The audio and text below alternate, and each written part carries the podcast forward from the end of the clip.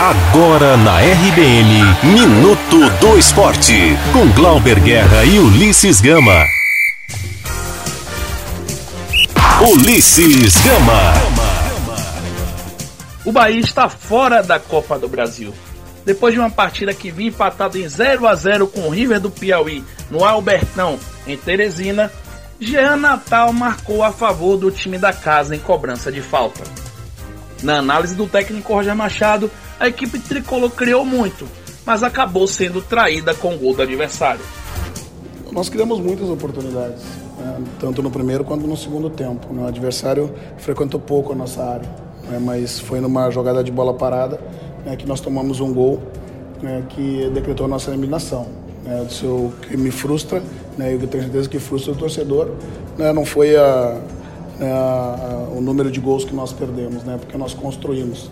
Né, a tomar um gol perto do final do jogo que dá a classificação adversária. O Esquadrão de Aço vai ter que lidar com a eliminação precoce e focar na Copa do Nordeste. O próximo desafio vai ser contra o Vitória, na Arena Fonte Nova, pela terceira rodada da competição regional. Se o Bahia da capital passou vergonha, o Bahia de Feira fez bonito. Venceu o Luverdense por 3 a 1 na Arena Cajueiro e conseguiu a classificação para a segunda fase. Deon, Menezes e Jarbas marcaram os gols do Tremendão.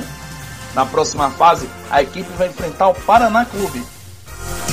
Já o Vitória, que ainda não estreou na Copa do Brasil, está totalmente focada no clássico.